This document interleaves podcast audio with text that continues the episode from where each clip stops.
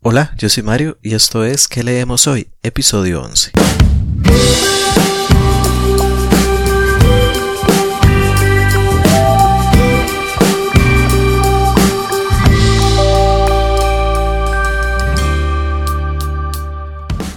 Hola nuevamente, qué alegría que estés por acá. Si es la primera vez que estás escuchando ¿Qué leemos hoy? Ponete cómodo, sentite bienvenido y vamos a hablar de lo que nos gusta, de los libros. Si por el contrario ya has escuchado este podcast con anterioridad, pues muchísimas gracias por estar de nuevo por acá. Yo soy Mario, en Twitter podés encontrarme como arroba que leemos y este es el episodio número 11 y hoy vamos a hacer drama. Bueno, mejor dicho, hoy vamos a hablar sobre el drama. Stupid it, fortunate, talking about tomorrow. Learning to share and not afraid to borrow. And learning now that we're on the other side. There's nothing to fear here, all the outside.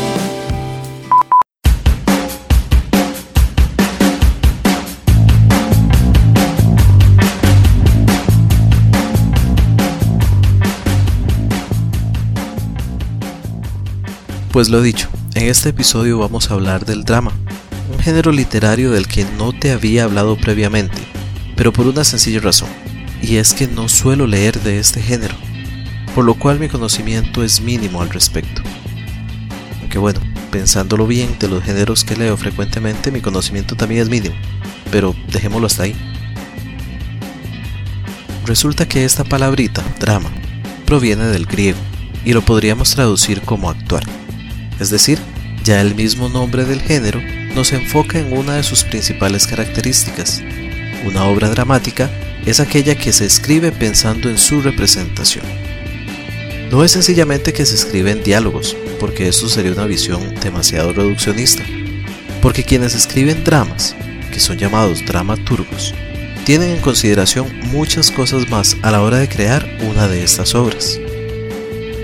Antiguamente, dentro del drama se consideraban dos vertientes, la tragedia y la comedia. Y sí, me imagino que vos también estarás pensando en las famosas máscaras del teatro, que justamente representaban estos dos tipos de dramas. Nos vamos a quedar en esto, porque como te digo, no soy un experto. Y no quiero ponerme trágico, pero el día de hoy te quiero recomendar tres tragedias.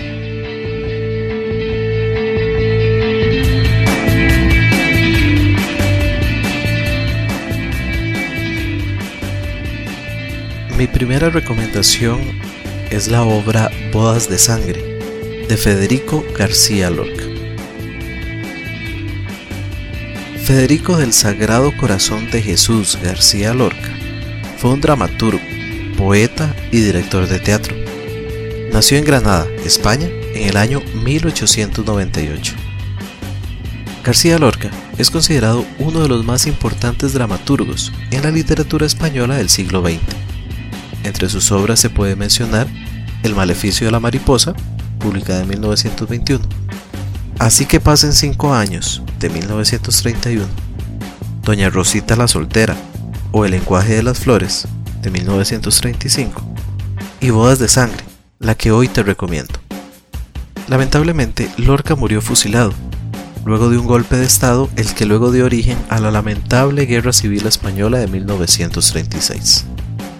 Esta obra que te quiero recomendar hoy, Bodas de Sangre, es sumamente interesante, pues está escrita no solo en prosa, sino que muchas partes de ella está escrita en verso. Está compuesta de tres actos. Se estrenó en el Teatro Beatriz de Madrid y ha tenido muchísimas puestas en escena, diversas adaptaciones, incluidas a la gran pantalla, siendo la primera en 1938 en España. Como su mismo título nos lo indica, la obra se desarrolla alrededor de una boda que está próxima a concretarse. El novio, luego de hablar con su madre, la convence de que vaya a pedir la mano de una chica en matrimonio. Sin embargo, resulta que esta muchacha anteriormente había estado de novia con otro hombre perteneciente a una familia enemiga, por lo cual la madre del novio no está muy convencida de este matrimonio. Sin embargo, veremos cómo se concerta este matrimonio muy a la usanza de esa época. Pero pronto nos daremos cuenta de que, como dice el refrán, donde hubo fuego, cenizas quedan. No quiero decir más, pues recomiendo totalmente su lectura y solo te comento que el título nos da un claro indicio de lo que va a suceder. Por último, una curiosidad interesante es que solamente un personaje posee nombre propio en toda la obra. Los demás personajes, a pesar incluso de su importancia, son referidos por medio de relaciones o de parentesco. Por ejemplo, el novio, la novia, la suegra, el padre de la novia, la madre del novio, etc. Bodas de Sangre fue publicada originalmente en 1933, con una extensión aproximada de 176 páginas. Y como todas las obras que hoy te voy a comentar, nos encontramos con un drama y en este caso una tragedia. Para mí esta obra merece cuatro estrellas, especialmente por la forma tan encantadora en que mezcla prosa y poesía. Evidentemente hay que pasar por alto muchas cosas a la hora de juzgar la obra, especialmente por saberla hija de su tiempo, por lo cual si hacemos un juicio según las costumbres actuales, habrán muchas cosas que podrían llegar a ser chocantes. Fuera de eso, está muy bien estructurada. La tragedia se deja entrever desde las primeras líneas, por medio de los miedos que la madre del novio expresa. Pero aún así, nos pega a la lectura para finalmente darnos cuenta de si esos miedos de la madre tenían o no razón de ser.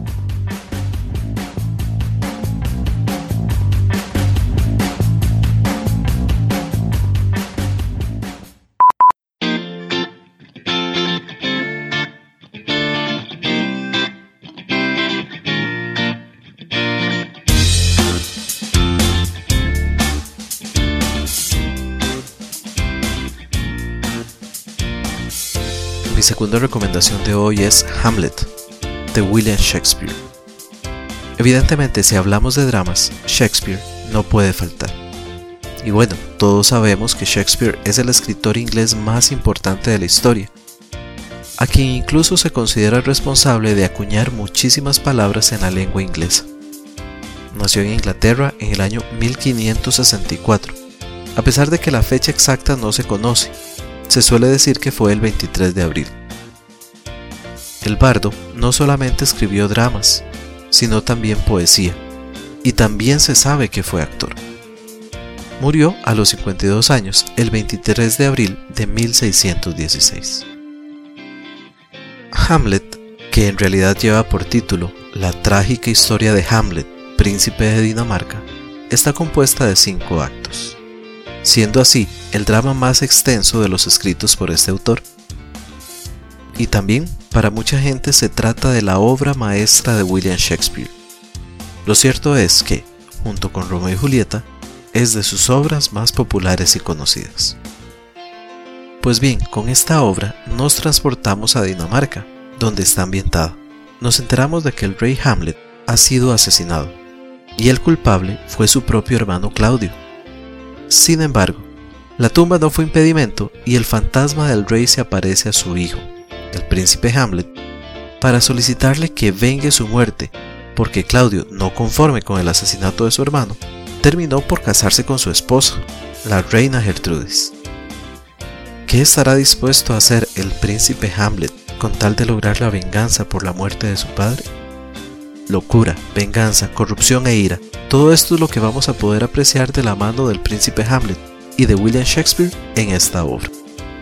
Comúnmente se dice que Hamlet fue publicado en 1600, aunque a decir verdad la fecha es incierta, por lo que se enmarca no antes de 1599, pero no después de 1602.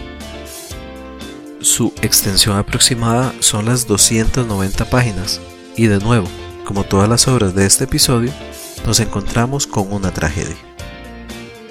Debo reconocer que leí Hamlet como parte del canon de lecturas obligatorias en las clases de literatura y lenguaje en mis tiempos del colegio.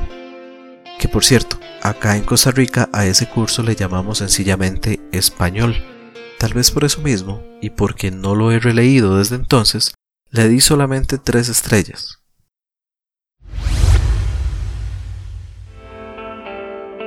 Este podcast cuenta con el apoyo de la Unión Podcastera. Encuentra a la Unión Podcastera en todas las redes sociales. Síguenos Tu ayuda es muy importante para poder difundir el podcasting en español. Unión Podcastera, Fraternidad de Podcasting.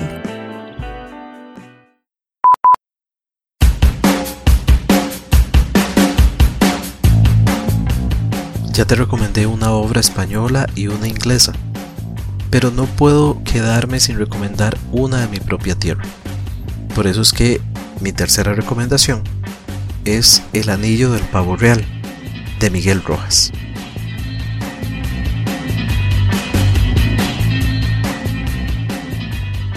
Miguel Rojas Jiménez es un escritor, dramaturgo, profesor, actor e historiador costarricense. Nacido en el año 1952, ha escrito ensayos y poesías, pero sobre todo ha dedicado gran parte de su producción literaria al drama, desde el teatro para niños con una heptalogía en 1995 y una trilogía en 2009, también pasando por teoría dramática y práctica del género teatral y de manera especial dramas donde se vincula la historia y las diversas problemáticas del país. Rojas ha ganado diversos premios tanto en Costa Rica como en otros países centroamericanos.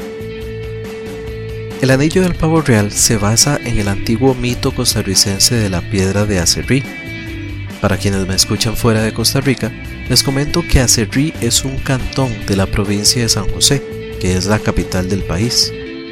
Este pueblo se ubica al sur de la capital y fue fundado en 1882. Pues bien, el mito de la piedra de Acerrí tiene por protagonistas a un gobernador español llamado Alfonso de Pérez y Colma, quien es educado, poderoso y muy bien parecido, y por otro lado a la bruja Zárate, quien se enamoró perdidamente del español. Este la despreció y ella, en venganza, convirtió a todo el poblado en una enorme roca y a sus habitantes en animales, siendo el gobernador convertido en un pavo real. Pero bueno, volvamos a la obra de Miguel Rojas. En ella nos encontramos con la misma escena. El gobernador ha sido convertido en un pavo real, pues como había hecho con otras mujeres, quiso conquistar a Zárate ofreciéndole matrimonio, para luego abandonarla cuando había logrado su propósito malintencionado.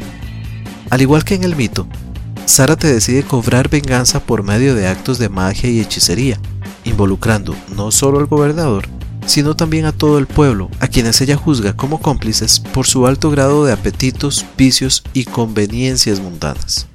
Ahora bien, el gobernador desea ardientemente a Zárate, y cuando está a punto de lograr una relación sexual con esta, se percata de que no puede cumplir su cometido por su nueva condición animal.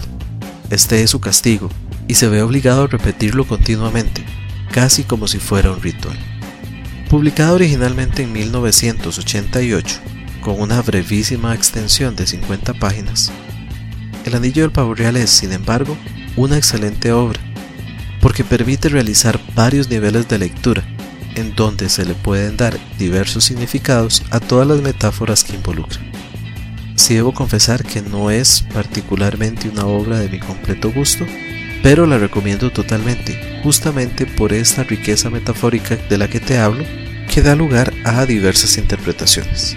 Además, siendo una obra tan pequeña, no tienes nada que perder si le das una oportunidad.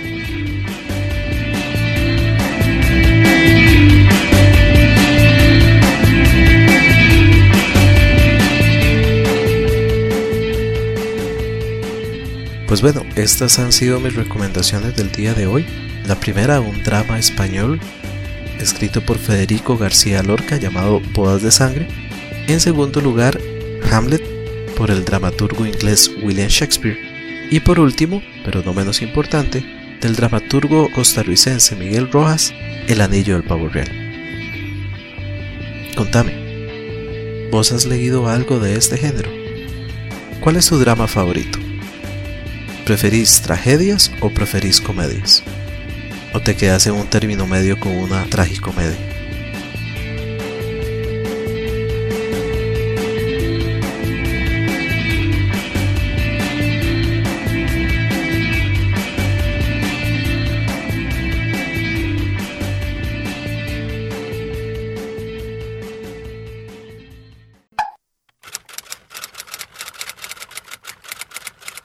Estás escuchando ¿Qué leemos hoy?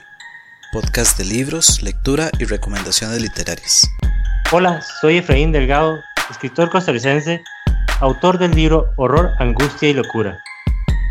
Los invito a seguir escuchando qué leemos hoy. Un saludo.